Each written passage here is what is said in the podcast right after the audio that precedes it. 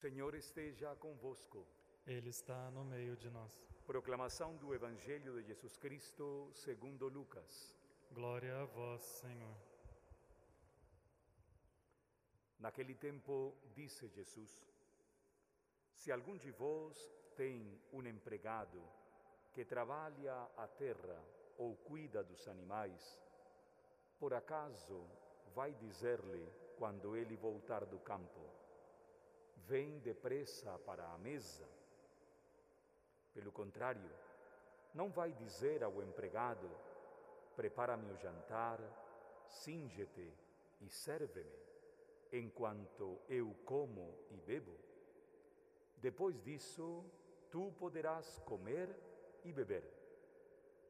Será que vai agradecer ao empregado porque fez o que lhe havia mandado? Assim também vós, quando tiverdes feito tudo o que vos mandaram, dizei: somos servos inúteis, fizemos o que devíamos fazer. Palavra da salvação. Glória a vós, Senhor.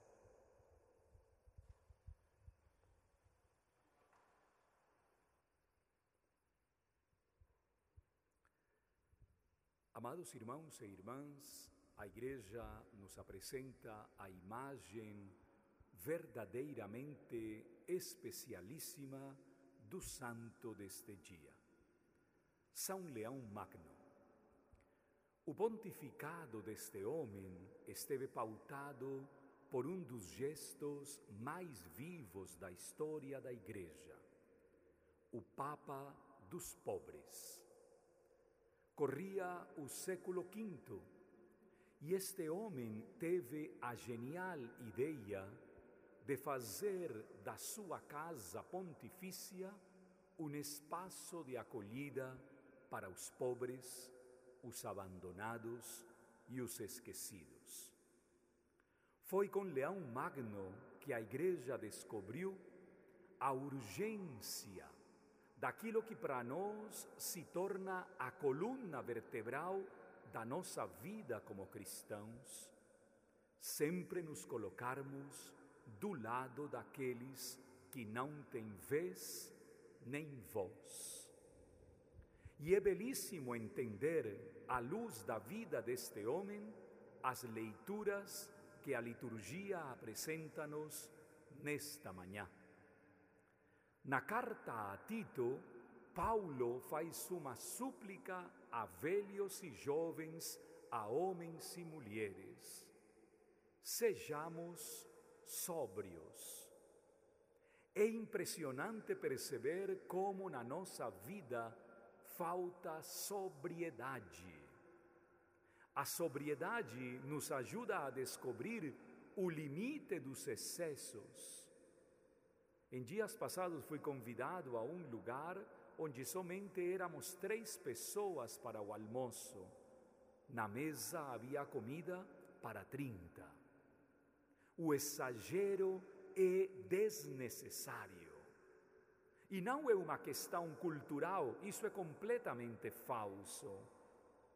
É que a sobriedade nos coloca a todos diante de uma única realidade o grande profeta brasileiro Elder Câmara dizia: quem tem dois pares de sapatos a mais está esquecendo que tem dois brasileiros a mais que andam descalços. E às vezes nas nossas casas, nos nossos ambientes, tudo é tão excessivo. Pratos e mais pratos, talheres e mais talheres, roupas e mais roupas quanto mal faz o excesso na minha e na sua vida. O Evangelho nos coloca no prumo de uma realidade que nos ajuda a entender como viver a sobriedade. Somos servos inúteis, fizemos o que tínhamos para fazer. Aqui está o centro da vida ligada ao serviço na sobriedade. Muitos de nós fazemos muitas coisas para obter reconhecimento. Muitos de nós esperamos grandes tratados de gratidão por aquilo que fazemos a diário.